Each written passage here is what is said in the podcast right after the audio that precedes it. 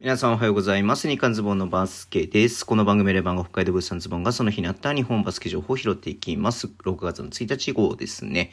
はい。えーと、まず昨日ね、あの、重厚処理層載ってましたね。えーと、山形ワイバンズにいたジャワット・ウィリアムスなんですけれども、えー、今朝ね、あの、自分のね、ツイッターで、えっ、ー、と、ね、投稿しまして、え引退するということで、えー、と、本人が言ってますね。まだチームの方から、山形の方からね、特に多分出てなかったと思うんで、あれですけどもね、まあでも他の今まで所属だったね、チームとかが、えっ、ー、とね、結構そういうの話をしているので、まあいいかなと思ってね、扱いますけれども、まあそもそもね、2007年にね、レラカムイ時代ですよ。レラカムイ北海道時代にね、えっ、と、来て、で、そこからね、NBA で、えクリブクリブランドキャバリアーズでね、ね、えっ、ー、と、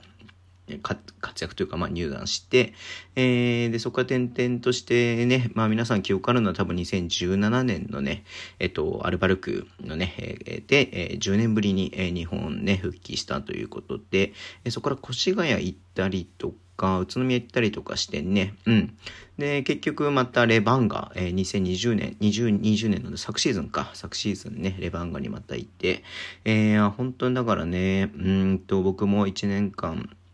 え、応援してた選手ですし、まあ、今季はね、えっ、ー、と、山形に行ってましたけれども、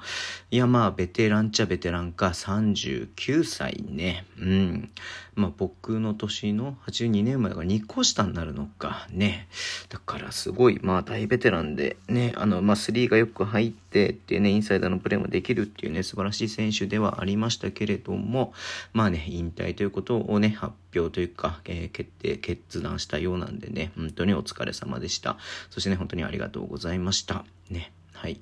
えー、まあちょっとね、えー、なんだろうな。うーんと、まあいろいろとありますけれどもね。はい。まあ本当だから、エレバンガもだからね、昨シーズンのそのハイライトみたいなのでね、まずやっぱりあの、僕は横浜のね、現地で見てたんで、えっと、3点差のところからね、スリーポイント決めてオーバータイムになった、あのね、えっと、同点スリーポイントすごく印象的でしたし、あのね、そのハイライトの一番最後にね、あの、大阪戦の、えー、な、あれ、ね20点差ぐらいひっくり返し4クォーターで、うん、ブザービーター、ブザービーターか逆転ね、うん。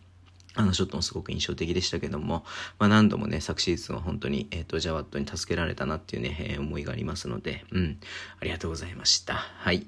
えー、で、全然違う話題になりますけれどもね、えー、W リーグのね、トヨタンテロープスなんですが、ね、ちょっとね、えっと、役職変更みたいな感じで今日リリース、新スタッフ体制ってことでね、出てまして、なんと、大賀優子さんがヘッドコーチということですね。ヘッドコーチは初めてだよね、多分ね。うん。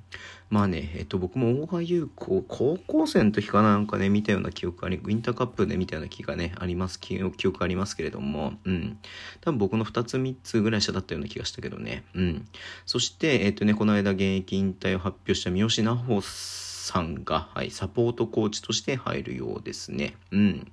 まあちょっとなんかこうね、えっ、と、かなりスタッフ陣が、えー、一新されるということですね。うん。まあすごく、まあこうね、ここまでチャンあのチャンピオンチームとして、えー、ね、えっ、と、また来季、どんな感じになるかなっていうのはすごく楽しみではありますけれども、うん。はい、えー、ダブルリーグの方もちょっとね、注目していきたいなというふうに思っています。はい、そんなところでね、今日終わりにしたいと思います。Twitter でも以上発信しますぜフォローお願いします。YouTube 毎日やってます。ラジオとかのアプリで聞いてる方はとボタンを押してください。では、今日もお付き合いいただきありがとうございます。それでは、いってらっしゃい。